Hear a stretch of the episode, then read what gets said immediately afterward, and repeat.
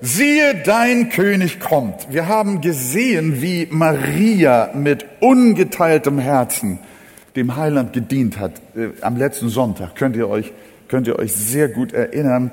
Dabei hat äh, die äh, Maria dem Herrn das Beste gegeben, was sie hatte, und das gab sie ganz. Sie konzentrierte sich dabei auf Jesus, und während sie sich ganz und gar auf den Heiland ausrichtete, gab es eine Nebenwirkung, eine positive Nebenwirkung, eine heilsame Nebenwirkung. Nämlich das ganze Haus fing an, von dem Duft erfüllt zu sein. Äh, wir haben daraus gelernt, unser persönlicher Umgang mit Gott hat immer Auswirkungen auf unsere Mitmenschen. Und Marias Salbung ist ein wunderbares Beispiel für wahre Anbetung, nicht aus Pflicht, nicht aus Gewohnheit, nicht aus Angst, sondern aus Liebe. Und während Judas und auch die anderen Jünger ihre Hingabe mehr oder weniger verachteten, gab Jesus dieser demütigen Tat der Maria doch einen enormen Stellenwert. Er sagte, lasst sie. Wahrlich, ich sage euch, wo dies Evangelium gepredigt wird in der ganzen Welt, da wird man auch sagen zu ihrem Gedächtnis, was sie getan hat. Und wir haben letzten Sonntag wieder daran gedacht, an das, was diese wunderbare Frau getan hat, ihrem Heiland, ihrem, ihrem Erlöser. Jetzt lesen wir in Vers 12, wir hatten es ja schon, am folgenden Tag, also gleich nach der Salbung in Bethanien, äh, kamen viele Leute, die zum Fest erschienen waren und hörten, dass Jesus nach Jerusalem komme. Jesus nach Jerusalem. Nahmen sie Palmzweige und gingen hinaus ihm entgegen und riefen, Hosianna gepriesen sei, der da kommt im Namen des Herrn, der König von Israel. Und Jesus hat sich dann auf diesen jungen Esel oder auf das Füllen der Eseln gesetzt. Die anderen Evangelisten beschreiben diese Geschichte noch etwas detaillierter. Jesus setzt sich darauf, wie geschrieben steht aus Zacharia, fürchte dich nicht, Tochter Zion, siehe, dein König kommt, sitzend auf dem Füllen einer Eselin. Das hat ja nun alles eine große Bedeutung. Jesus ließ sich das interessanterweise gefallen. Äh, erst einmal hatte Jesus schon die Initiative ergriffen, von Bethanien nach Jerusalem zu gehen. Und dann haben ja viele Leute äh, von dem Wunder der Auferstehung des Lazarus gehört. Das hat sich wie ein Lauffeuer rumgesprochen, auch unter denen, die zum Passafest schon angereist waren. Und dann sind die Menschen dem Herrn Jesus entgegengekommen, haben Palmzweige genommen, ihm die Kleider zu seinen Füßen gelegt, die Hosianna-Rufe gerufen, wollten sie ihn krönen zum König von Israel und Jesus lässt sich das gefallen. Bislang hat er immer gesagt, seid nicht so laut zu seinen Jüngern. Wenn er Wunder getan hat, sagt es nicht weiter. Er hat, wenn die Menschen ihn greifen wollten und steinigen wollten, dann lesen wir, und er entwich und haute ab, zog sich zurück. Einmal wollten sie ihn greifen und dann konnten sie es nicht. Äh, es war immer so, dass der Herr Jesus selber in irgendeiner Weise dafür gesorgt hat, dass nicht zu großes Aufsehen um seine Person äh, gemacht wird. Einmal, äh, da lesen wir sogar, dass sie niemand sagen sollten, dass er Jesus der Christus sei. Das ist zwischendurch auch vorgekommen. An anderen Stellen heißt es, sie hoben Steine auf und Jesus ging mitten durch sie hindurch und entkam so. Es wollten aber einige ergreifen. Sie konnten nicht. Nie hat ein Mensch so geredet wie dieser. Und jetzt auf einmal legt Jesus diese Zurückhaltung ab, diese Vorsicht, dass er zu öffentlich wird, dass er zu auffällig ist, sondern jetzt ergreift er die Initiative in der Öffentlichkeit und lässt sich den Jubel der Volksmengen gefallen. Er sagt nicht mehr, seid still, sonst reizt ihr die religiösen Führer und sie werden kommen und mich umbringen. Nein, diesmal lässt er es ungehindert zu. Wenn die Menge schreibt, äh, ruft, Hosianna, gelobt sei der, der kommt im Namen des Herrn, König von Israel, er lässt sich ausrufen. Er weiß doch, dass das die Obersten in Israel zur Weißglut bringt. Jetzt, das ist das Interessante, das ist das Neue auch. Jetzt will der Herr, dass sie kommen und ihn töten. Versteht ihr das? Das hat seinen Grund. Er will die Oberen bewusst reizen. Er will sie zum Handeln zwingen. Warum? Wer hat das gesagt? Ich höre jemand flüstern weil die Stunde da ist. Weil seine Stunde jetzt gekommen ist, die bislang noch nicht gekommen war. Wir haben das ja häufiger in dem wunderbaren Johannesevangelium gelesen. Was hatte der Hohe Rat und die anderen jüdischen Führer nämlich vor? Hört mal, sie wollten Jesus immer noch töten aber sie wollten es nicht mehr sofort tun. Da bin ich doch drüber gestolpert. Nicht mehr während der Zeit des unmittelbar bevorstehenden Passafestes. Warum hatten sie es auf einmal nicht mehr so eilig? Die Pharisäer, die religiösen Führer, Sie hatten miteinander beraten. Markus erzählt uns das und auch Matthäus. Sie sprachen zueinander, nicht während des Festes, damit kein Aufruhr unter dem Volk entsteht. Sie hatten die Idee, erst hatten sie es unglaublich eilig und wollten ihn alsbald möglichst umbringen und töten und konnten nicht. Und nun auf einmal hatten sie es überhaupt nicht mehr so eilig, sondern wollten erst abwarten, wenn die vielen tausend Jerusalem-Besucher wieder abgereist sind und es wieder still geworden ist in Jerusalem, dann wollten sie in aller Ruhe beseitigen. Und Jesus hat dich gedacht, nein, nein, nein, nein, nein, meine Freunde, das Spiel, das spiele ich nicht mit sondern jetzt sagt der Herr Jesus, wo ist ein Esel? Er hätte ja lieber, ich hätte es lieber besser gefunden, wenn er sich ein weißes Ross genommen hätte, nicht wahr? Äh, so wie in der Offenbarung, er wird mal kommen als Reiter auf dem weißen Ross. Ich hätte das lieber gesehen. Aber nein, er, er lässt sich ein Esel besorgen nach dem Propheten.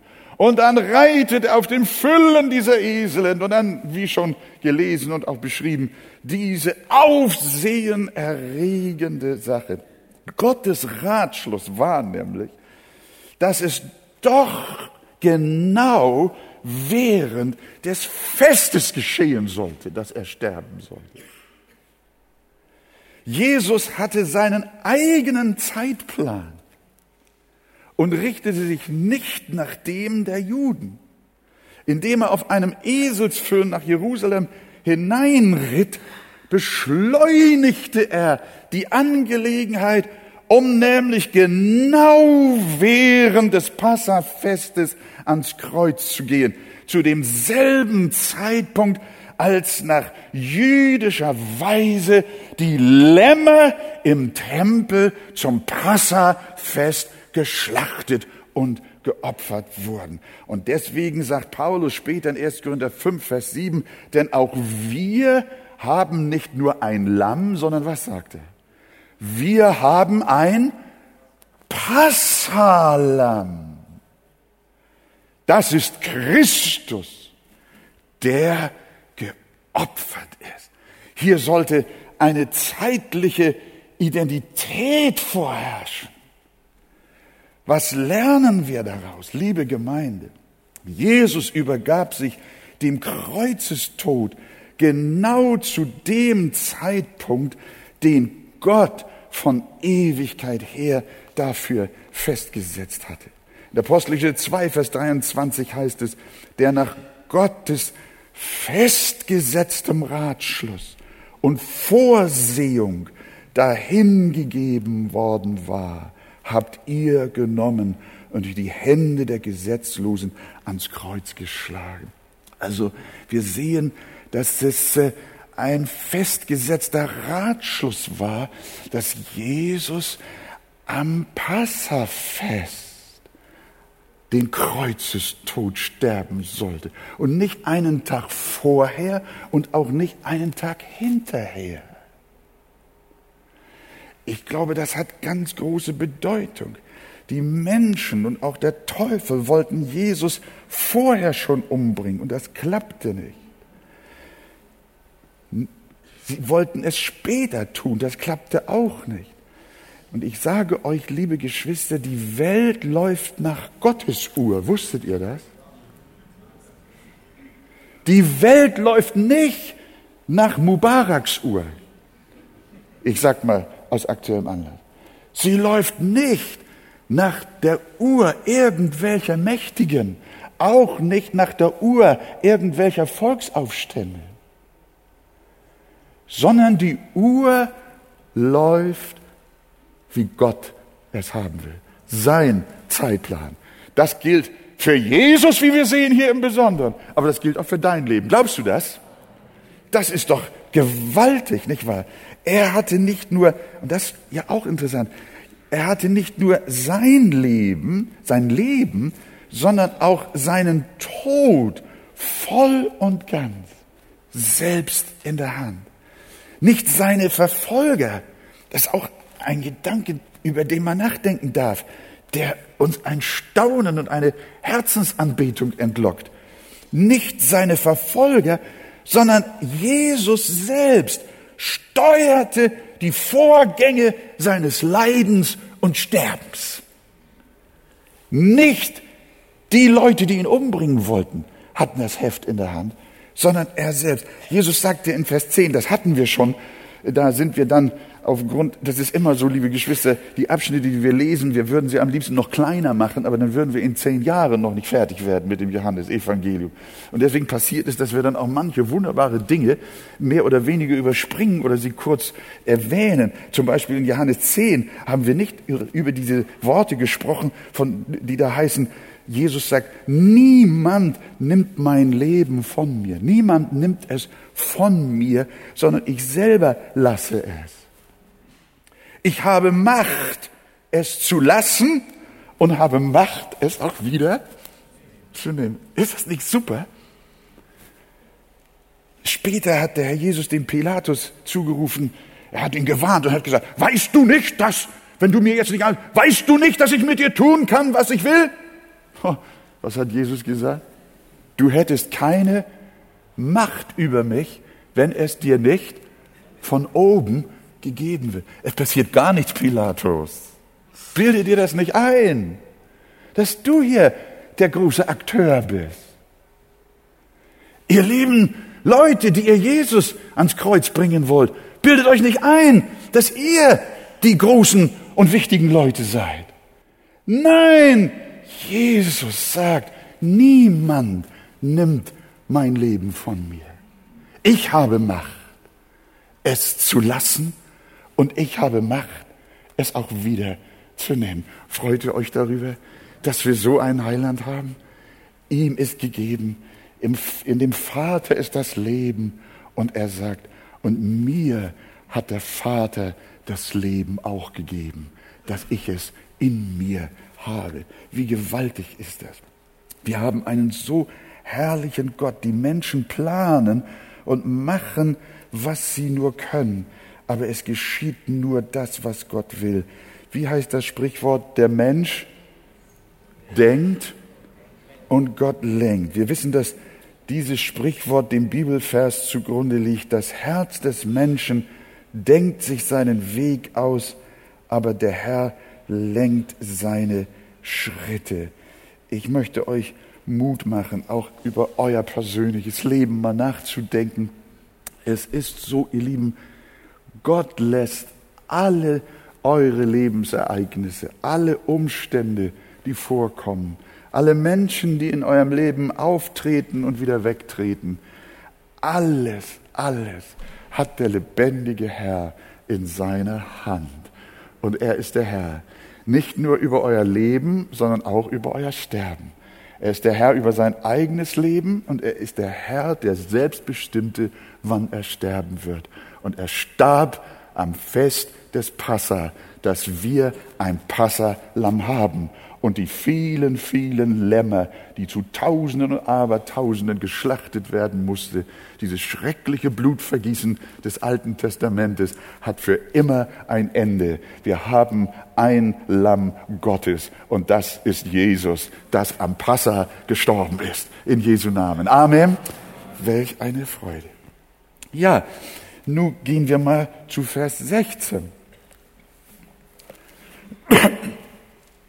Was lesen wir nun von den Jüngern? Die beobachten nun alles. Jesus ganz anders. Jesus immer, immer zurückhaltend und seid nicht so laut und so. Ich sagte das schon.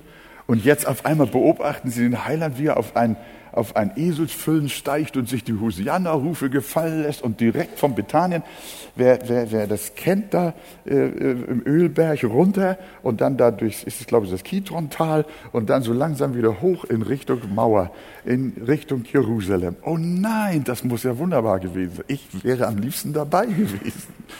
Äh, aber die Jünger, was lesen wir von den Jüngern? Die haben das alles mit gemischten Gefühlen beobachtet dann heißt es, Johannes berichtet uns hier ganz ehrlich, dies verstanden aber seine Jünger anfangs nicht. Gibt es bei euch manchmal auch Sachen, die ihr nicht versteht? Natürlich. Offensichtlich fühlten sich die Jünger von den Ereignissen überrannt. Die riesigen Volksmengen, die aufgrund der Kunde von Lazarus Auferstehung zusammengelaufen waren. Und schreibt Johannes ganz schlicht, dass sie nicht verstanden. Obwohl doch alles Erfüllung alttestamentlicher Prophetie war, hatten die Jünger keine Peilung mehr. Die blickten einfach nicht mehr durch. Wussten sie denn nicht, dass schon bei Sacharja geschrieben stand, fürchte dich nicht, du Tochter Zion, siehe, dein König kommt und reitet auf einem Eselsfüllen. Natürlich, wir wissen doch auch oft, was in der Bibel geschrieben steht und erinnern uns in aktuellen Lebenssituationen auch nicht daran. Ist es wahr? Manchmal fasst du dich hinterher an den Kopf. Ach, hättest du doch dieses Wort Gottes nur lebendig in deinem Herzen gehabt, dann hättest du nicht so panisch reagiert. Aber es fehlt uns manchmal. Und diese Jünger, die haben nicht verstanden. Äh, sie waren aus der Bahn geworfen. Wir verstehen manchmal auch nicht. Du kennst diese Lebenssituation, die sagen, Herr, ich verstehe das nicht. Hast du vielleicht gerade in der letzten Woche gehabt, vielleicht heute Morgen sogar. Und du sagst, warum? Was soll das bedeuten? Wo soll das hinführen? Aber dann kommt hier ein wunderschönes Wörtchen dazu, das verstanden seine Jünger zuerst nicht. Das hat mich getröstet. Nur zuerst verstanden sie es nicht. Aber es kam eine Zeit, da haben sie dann doch verstanden. Ihr wisst schon, wann die Zeit war, als sie das alles verstanden haben. Steht ja geschrieben. Doch als Jesus verherrlicht war, Vers 16, da dachten sie daran, dass dies von ihm geschrieben steht als sich etwas ereignete, was so, was sie fest aus der Schrift kannten, was sie fest im Herzen hatten, äh, auf einmal, da begriffen sie, da bekamen sie Erleuchtung, da wurde ihnen das in Erinnerung gebracht. Wir wissen, dass äh, auch äh, der Herr einmal zu Petrus gesagt hat, was ich tue, das verstehst du jetzt nicht. Du wirst es aber hernach erfahren. Also liebe Gemeinde, das ist doch auch ein ganz wunderbarer Gedanke, auch etwas, was wir so täglich oder auch immer wieder erleben. Wir wissen manchmal nicht, wo wir stehen und was äh, mit uns passiert, was Menschen mit uns machen oder irgendwelche Umstände. Und wir haben ganz und gar die Orientierung verloren. Aber dann ist es doch so herrlich, dass es heißt, sie haben zunächst nicht verstanden. Was ich jetzt tue, das weißt du nicht, aber es kommt der Zeitpunkt, wo Gott uns das erklären wird, was wir heute noch nicht verstehen. Das möchte ich besonders Menschen jetzt auch einfach direkt mal zurufen, von mir aus auch als ein prophetisches Wort. Du bist gerade in der letzten Woche so in Verwirrung geraten, so durcheinander. Du kannst das nicht mehr einordnen, was alles passiert. Aber ich sage dir, sei still, sei stille zu Gott und harre auf ihn. Er wird es dir eines Tages alles erklären. Das macht er mit seinen Kindern so. Gott hat seine Wege Mose wissen lassen, auch wenn er das nicht alles auf einmal verstand. Aber Gott hat sich etwas vorgenommen. Was heißt denn das? Was, was sagt dieser Satz? Als Jesus verherrlicht war, da dachten sie daran, dass dies von ihm geschrieben stand. Wann hat Jesu Verherrlichung stattgefunden? Was meint ihr? Wann war das? Wenn ich die anderen Texte dazu nehme, dann bezieht sich das offensichtlich auf die Himmelfahrt Jesu. Als Jesus aufgenommen wurde in die Herrlichkeit zu seinem Vater, da war die Verherrlichung, die endgültige Verherrlichung Jesu.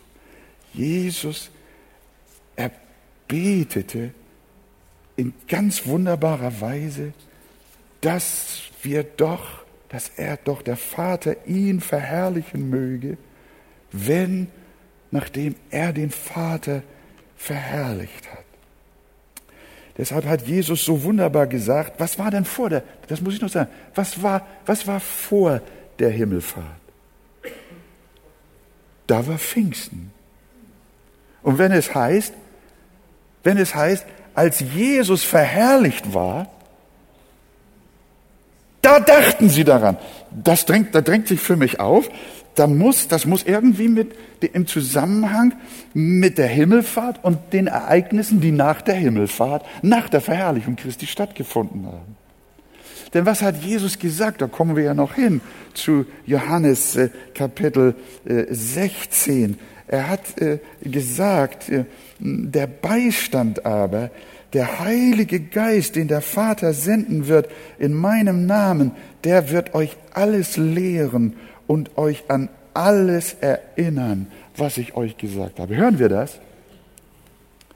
Der Heilige Geist wird euch an alles erinnern, was ich euch gesagt habe. Hier lernen wir, wie unerlässlich der Heilige Geist ist. Sonst können wir nicht verstehen. Was hier Johannes uns eigentlich mitteilt, ist, dass er sagt, die Jünger konnten es nicht verstehen, die Ereignisse, von denen sie da so überrollt worden sind. Aber nachdem Jesus verherrlicht wurde, zum Himmel gefahren ist und der Heilige Geist kam, dann fingen sie an, das alles zu verstehen. Oh, das ist ja etwas ganz Großartiges. Da steckt ja eine gewaltige Botschaft da drin. Und deshalb sagt Paulus einmal in Apostelgeschichte 19, habt ihr den Heiligen Geist empfangen, als ihr gläubig wurde. Es gibt einen allgemeinen Glauben. Es gibt äh, einen Kopfglauben, der die Bibel zwar für wahr hält, der aber nur theoretisch ist. Das ist ein toter Glaube. Das ist ein religiöser Glaube. Das ist ein anerzogener Glaube, vielleicht ein Traditionsglaube oder kannst du auch sagen ein Verstandesglaube. Aber was ist vonnöten, um das Evangelium zu verstehen, um die Propheten zu verstehen, um Christus zu verstehen, um die Apostel zu verstehen, um die Bibel lesen zu können und zu erfassen, was da eigentlich gemeint ist? Dazu brauchst du mehr als nur ein kaltes Fürwahrhalten, verstandesmäßige Art, so, ein, so eine Art rationaler Glaube. Das genügt nicht, mein Freund. Wenn du nah an die Schrift herankommen willst und sie dich nicht mehr verwirren soll, dann brauchst du den Heiligen Geist. Dann brauchst du lebendigen Glauben. Leben aus Gott. Es ist nicht genug, nur aus dem Fleisch geboren zu sein. Du musst auch aus dem Geist geboren sein. Du bist noch kein Christ, wenn du mit Wasser getauft bist. Du musst auch mit Geist und mit Feuer getauft sein. Ja, ja, das ist in der Bibel fundamental. Johannes hat gesagt, ich taufe euch mit Wasser. Das war die äußere Taufe. Aber es muss etwas dazukommen. Das ist nur ein äußerer Glaube. Später in der Apostelgeschichte, da traten Jünger auf und die sagten, wir sind auf die Taufe des Johannes getauft. Aber das war alles. Und dann ist die Botschaft, das genügt nicht. Ihr müsst von neuem geboren werden. Ihr braucht den Heiligen Geist. Ihr braucht Leben aus Gott. Sonst kannst du nicht verstehen von allen, die diesen lebendigen Glauben im Herzen haben, heißt es, die Salbung in 1. Johannes 2, die Salbung, die ihr von ihm empfangen habt, bleibt in euch. Und ihr habt nicht nötig, dass euch jemand lehrt, sondern wie euch seine Salbung alles lehrt, so ist wahr und ist keine Lüge. Und wie sie euch gelehrt hat, so bleibt sie in euch und ihr bleibt in ihm. Das ist etwas Starkes.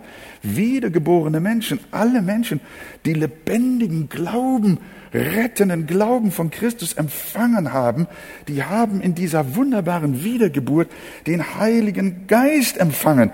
In Johannes 14, Vers 17 sagt Jesus, und dieser Geist, der bleibt auf euch. Und dieser Geist erhält unseren Glauben.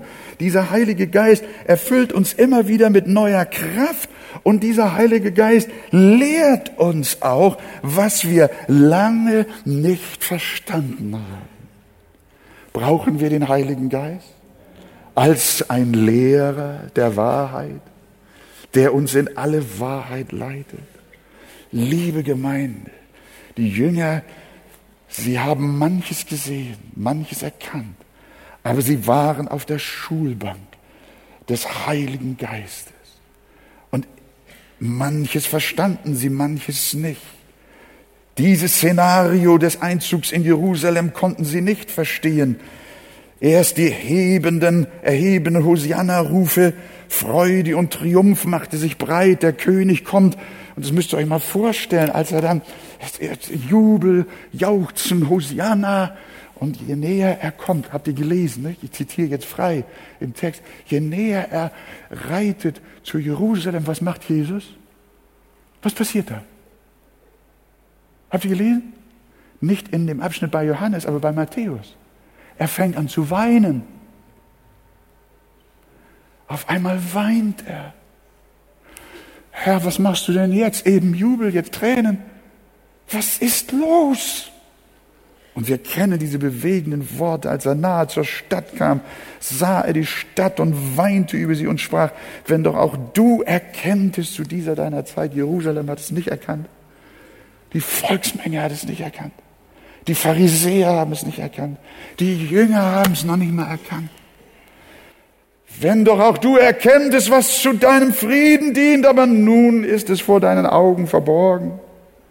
Deine Feinde werden keinen Stein auf dem anderen in dir lassen, weil du die Zeit nicht erkannt hast, in der du heimgesucht worden bist. Was für ein gewaltiger Satz ist das. Weil du die Zeit nicht erkannt hast, in der du heimgesucht worden bist. Die Jünger fanden sich vor Widerspruch sich, sich widersprechenden Gefühlen nicht zurecht. Denken wir auch an die verwirrten Emmaus-Jünger. Könnt ihr euch erinnern? Die gehen, hören Jesus auferstanden, die wissen gar nichts mehr, das reinste Chaos in ihrem Herzen. Und Jesus geht mit ihnen. Und sie merken nicht, ihre Augen waren gebunden, gehalten, oh ihr Toren, zu trägen Herzens all dem zu glauben, was die Propheten geredet haben. Sie waren wie zugeklebt, aber nachdem Jesus ihnen alles anhand der Propheten erklärt hatte, dann heißt es so schön, da wurden ihnen die Augen geöffnet und sie erkannten ihn. Und sie sprachen untereinander, brannte nicht unser Herz in uns, als er mit uns redete liebe Gemeinde, das ist etwas so ganz Praktisches. Das erlebt eigentlich jeder Christ immer wieder, wenn er den Heiland lieb hat und wenn er die Schrift lieb hat. Das ist etwas, der ganze Text sagt, Jesus legte ihnen die Schriften aus und führte sie über die Schriften heran an das Verständnis. Er führte sie heran an, an die Klarheit zu verstehen. Mein lieber Bruder, meine liebe Schwester, wenn wir nicht, wenn wir nicht die Bibel lieben von ganzem Herzen, dann wird auch der Heilige Geist keine Arbeit tun. Der Heilige Geist, Jesus, er wirkt immer entlang der Heiligen Schrift. Sie ist, die von mir redet.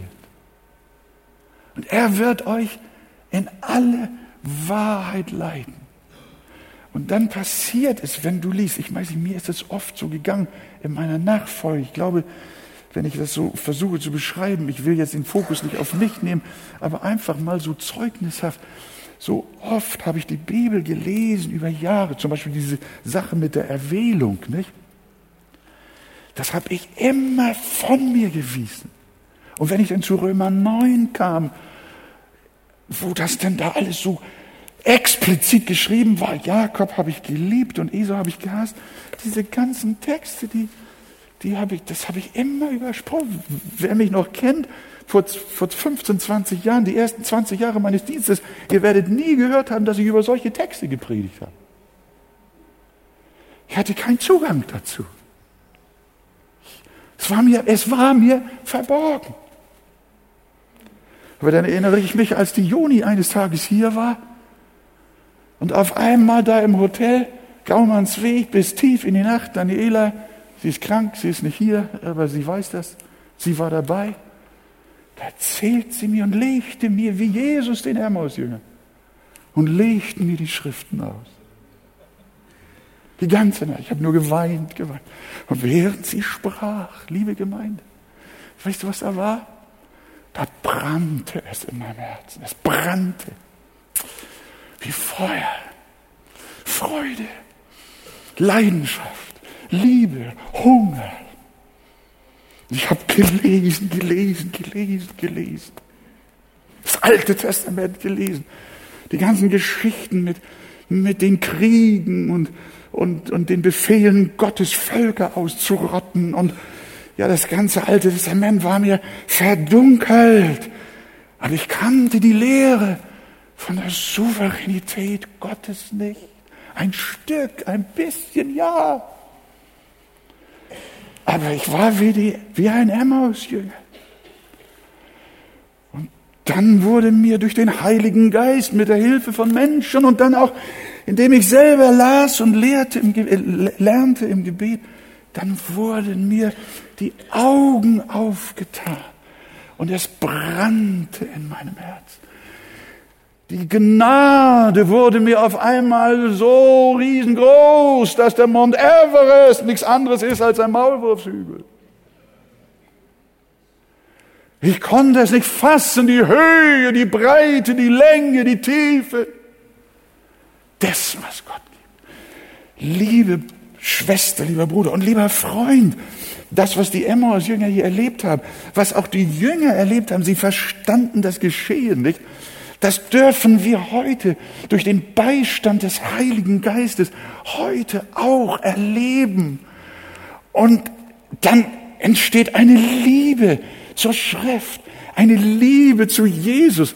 Der berühmte englische Prediger äh, äh, Rutherford, äh, der hat einmal gesagt, es ist so, als wenn du an einen gewaltigen frischen Brunnen kommst und nimmst einen Schluck, dann kannst du nicht mehr aufhören, bis du den ganzen Brunnen ausgetrunken hast. Etwas Großartiges.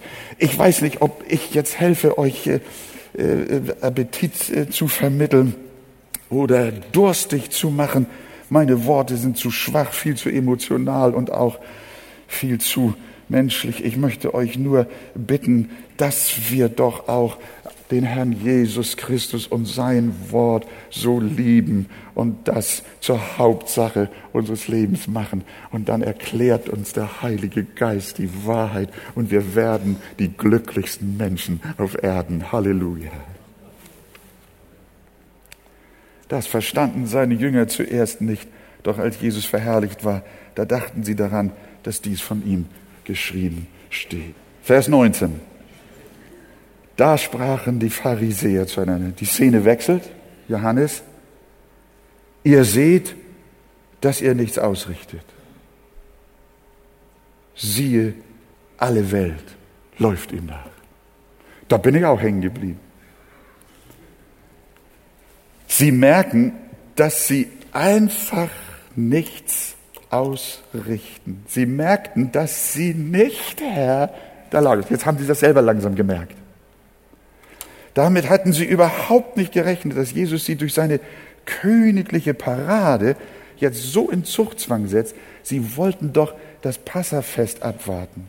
Und nun lesen wir, die Pharisäer sprachen untereinander, ihr seht, dass ihr nichts ausrichtet. Welch ein Selbsteingeständnis der Feinde Jesu. Ne? Welch ein Trost lassen die Gottlosen da ungewollt für uns vom Stapel, wenn die Welt auch selten recht hat mit dem, was sie spricht. Aber hier sagt sie die Wahrheit. Ihr seht, dass ihr nichts ausrichtet. Und das lasst uns festhalten. Deine Widersacher, hörst du? Hörst du das? Deine Widersacher können nichts ausrichten. Sag es, eigentlich sollte es jeder mal zu seinem Nachbarn sagen. Deine Widersacher können nichts ausrichten. Was können uns Menschen tun? Der Herr ist mit mir, darum fürchte ich mich nicht. Was können mir Menschen tun?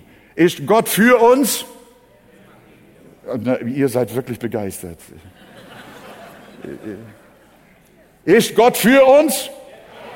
Wer kann wider uns sein? Sie können, ihr seht, sagen selbst schon, ihr seht, dass ihr nichts ausrichten könnt. Sie können nichts ausrichten. Wir kennen Luthers Lied. Ein feste Burg ist unser Gott. In Vers 3 heißt es, und wenn die Welt voll Teufel wäre und wollt uns gar verschlingen, so fürchten wir uns nicht so sehr. Es soll uns doch gelingen. Der Fürst dieser Welt, wie sauer er sich stellt, tut er uns doch nichts. Das macht er ist Gericht. Ein Wörtlein kann ihn fällen und hat ihn schon gefällt in Jesu Namen. Amen. Wunderbar. Geh du den geraden Weg, liebe Schwester. Geh du ehrlich mit Jesus. Sei ihm gehorsam. Geh den Weg der Wahrheit. Liebe seine Gebote durch die Kraft des Heiligen Geistes, der in deinem Herzen wohnt. Und ich sage dir, was immer sich gegen dich auftürmt, nichts und niemand kann dir schaden. Niemand kann irgendetwas ausrichten. Wir gehen auch als Gemeinde unseren Weg. Und niemand kann uns schaden. Wir gehen den Weg und lieben Jesus und folgen ihm nach. Und niemand kann etwas ausrichten. Die Feinde müssen schweigen. Ist Gott für uns? wer kann wider uns sein? Und nun zum Schluss. Das ist dann der Vers 21. Unter der Volksmenge waren auch einige Griechen, einige Heiden. Die verstanden auch nicht. Aber die hatten einen besonderen Wunsch. Sie wollten näher zu Jesus heran. Und darum berichtet Johannes, da traten zu Philippus von Bethsaida aus Galiläa war und baten ihn und sprachen, Herr, wir wollten Jesus gerne sehen. Interessant, wir wissen nicht viel von diesen äh, Griechen, aber das sind wohl offensichtlich ganz, ganz wenige wirklich heidnische Menschen in Jerusalem gewesen. Die meisten, die ja von überall her kamen, waren, sie kamen auch aus dem Ausland, aber das waren ja Juden, die in fremden Ländern wohnten. Äh, aber hier ist regelrecht von Griechen die Rede. Und da sehe ich einfach auch einen wunderbaren Hinweis, dass diese Griechen von Gott in irgendeiner Weise erfasst worden sind. Die haben auch das ganze Geschehen so beobachtet, wie Jesus auf dem Esel ritt und das ganze Hosianna und dann der Jubelklang und dieses Krönen des Herrn, das Ausrufen eines neuen Königs von Israel, das war, das haben die sich angehört, die Griechen. Und dann gehen sie, konnten sie ja nicht ran, Bodyguard vielleicht, die Jünger waren um Jesus. Und dann haben die nur einen Wunsch. Und das ist, gehen sie zu Philippus und sagen, Philippus, hör mal, äh, könnten Sie uns nicht mal bitte irgendwie eine Chance geben, dass wir näher zu Jesus kommen. Wir möchten ihn gerne sehen. Wir haben so viel drumherum gesehen. Wir möchten Jesus gerne sehen. Und damit schließe ich. Ein wunderbarer Satz. Liebe Geschwister, liebe Freunde, was wir brauchen, ist Jesus. Halleluja. Jesus alleine. Er ist unser Heiland wenn wir vieles auch immer noch nicht verstehen und manches nicht einordnen können. Aber diese Sehnsucht, ich möchte Jesus sehen, ich möchte den Heiland haben. Ich glaube, der Himmel könnte nicht Himmel sein, wenn Jesus nicht da wäre. Ist das wahr? Ich glaube, wir wollten gar nicht da sein, wenn Jesus nicht da wäre. Es gibt keinen Himmel ohne Jesus. Und ich sage euch, wenn Jesus in der Hölle wäre, entschuldigt diese verrückte Gedanke, aber ich glaube, dann wäre die Hölle schöner als der Himmel. Versteht ihr dieses Wortspiel, nicht wahr? Äh, dass ich mich jetzt nicht falsch verstehe, verstanden habe. Sondern ich glaube einfach, mit Jesus Christus, unserem Erlöser, steht und fällt unser Glaube, unsere Hoffnung, unsere Zukunft, unser ewiges Leben, ja überhaupt unser Sein.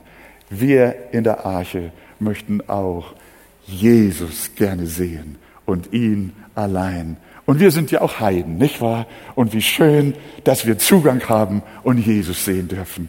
Und wer Jesus sieht, der sieht den Vater in Jesu Namen. Und wenn wir nun zum Abendmahl gehen, dann dürfen wir auch den Heiland sehen am Kreuz von Golgatha, wie er sein Blut als unser Passalam vergossen hat für unsere Sünde und wir frei sein dürfen von jeder Angst und Furcht. Welch ein Segen, welch eine Gnade. Der Herr segne euch reichlich im Namen des Herrn. Siehe, dein König kommt. Amen.